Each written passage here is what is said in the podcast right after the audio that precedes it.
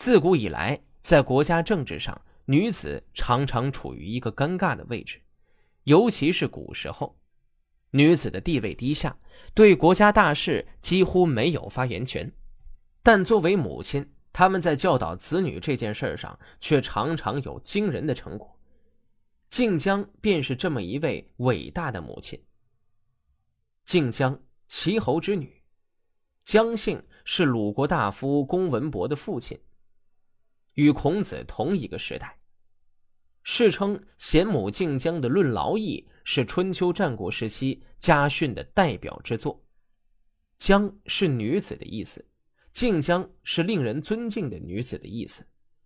季是她的夫姓，至于她的本名，《列女传》里写鲁国季家的靖江是吕国女子，名字叫做代启。靖江论劳役其实是靖江教训儿子的一分话。他认为，上至天子，下至黎民百姓，都必须劳动，或劳心，或劳力，才能政清人和，国泰民安。这是治国安邦的基础和前提。靖江絮絮叨叨一番长论，无非是希望自己做高官的儿子忠于职守。做好本职工作的同时，一定要谨记勤俭节约，不要贪图安逸。因为他老人家认为，贪图安逸会触发人们内心的贪欲，贪欲最终会葬送儿子的前程乃至生命。如今，消费至上成为主流的生活观，有钱的尽情消费，没钱的只好望物兴叹。简单生活，适度消费，说来简单。实则不易。公父文伯退朝后回家拜望他的母亲，他母亲正在纺麻。文伯说：“以我这样的家庭，您还纺麻？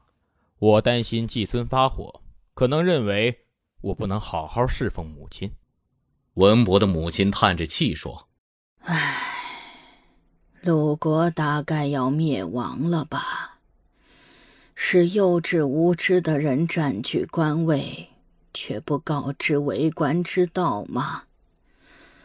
坐下，我告诉你，从前圣明的君主管理人民，选择贫瘠土地让他们去居住，使他们在那里辛勤劳作，然后加以任用。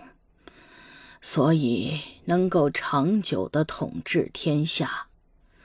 百姓勤劳，才去思考，思考才会产生善良之心，安逸就会放纵，放纵就会忘记善良，忘记善良就会产生邪恶之心。居住在肥沃土地上的百姓不成才。就是因为太安逸，贫瘠土地的百姓没有人不趋向道义，是由于勤劳。因此，天子每年春分，穿着五彩礼服祭祀太阳，与三公九卿了解熟悉大地上五谷生长的情况。到了日中的时候。考察国家政事与百官中的政事，诗尹和吕木相等一起全部安排百姓事务。每年秋分，又穿三彩礼服祭祀月亮，和太史、司宰恭敬地观看天上变化所显示的征兆。到了黄昏时分。监督宫内女官，使他们把祭祖先、天地的祭品料理干净，然后才去安睡。诸侯早晨办理天子交代的事情和命令，白天考察本国政事，黄昏检查施行法令的情况，晚上告诫百官，使他们不懈怠、不放荡。然后才去安歇。卿大夫早晨考察完分内职责，白天研究处理政事，黄昏将经办的各项事务安排就绪，晚间料理家族事务，然后才能安寝。世人早晨接受学业，白天研习功课，黄昏复习，晚间反省是否有过错，没有过失，然后才能休息。从数人以下的各类人，天亮劳动，天黑休息，无一日懈怠。王后亲自编织天子冠冕上用来悬玉的黑色丝带，公侯的夫人们编织的还要加上冠冕上的弓带和附在冕上的布。清的正妻编织大带，大夫的妻子缝制祭服，士的妻子还要加制朝服。术士到一般百姓的妻子，各自为自己的丈夫缝制衣服；春分祭祀时安排农事，冬天征祭时献上谷物布帛。无论男女，都要做出贡献，有过失就要惩罚，这是自古以来的制度。君子以心力操劳。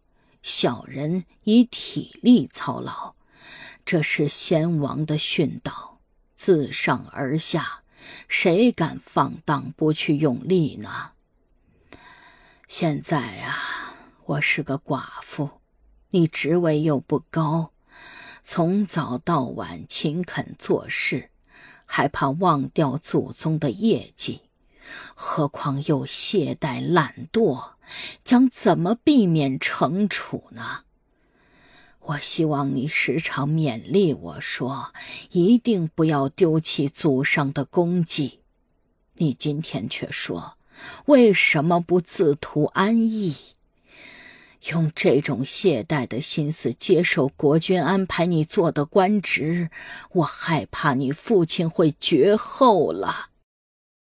仲尼听到这件事，说：“弟子们记下来，季氏家的这个妇女，的确是不贪图安逸啊。”